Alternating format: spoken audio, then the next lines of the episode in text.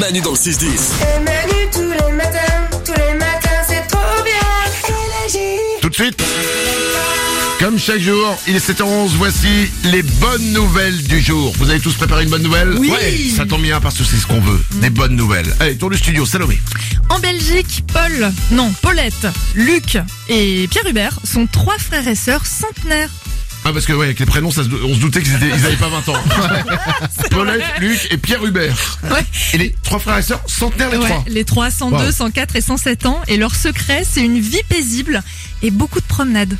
Ah oui, ça s'appelle une vie euh, euh, chiante.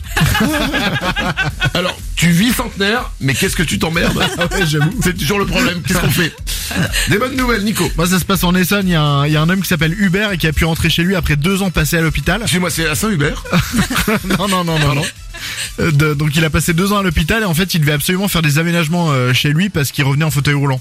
D'accord. Et qui a fait les, les aménagements pendant son absence Eh ben, 45 de ses voisins. Oh, sympa C'est hyper cool, hein. C'est que pour qu'il puisse revenir chez lui, Ouais. les voisins, 45 voisins ont C'est fait les sympa, travaux. hein. franchement. Ils avaient Wow. les clés de chez lui, bam, ils ont fait les travaux, quoi. Putain, heureusement Ouais. que c'est pas mes voisins, c'est des potes, mais alors, Ouais. euh, bricolage, ils m'auraient fait de la merde. hein. Ouais, on choisit pas sa famille, ni les trottoirs de Manille, ni les voisins euh, Ouais. euh, qu'on a dans sa vie. Euh, des bonnes nouvelles, Euh, Lorenza. À partir de 2026, il y a le langage des signes qui sera enseigné dans les écoles en Australie. Je trouve ça vachement bien. C'est incroyable. Mais tu sais, le langage des signes, c'est Mm. un truc, voilà, je l'ai jamais fait, je sais pas si je le ferai un jour, mais je me suis- j'ai toujours eu, putain, j'aimerais bien l'apprendre. Ouais. Parce que quand tu vois des gens, avec leur, je sais pas, il y a un truc qui se dégage.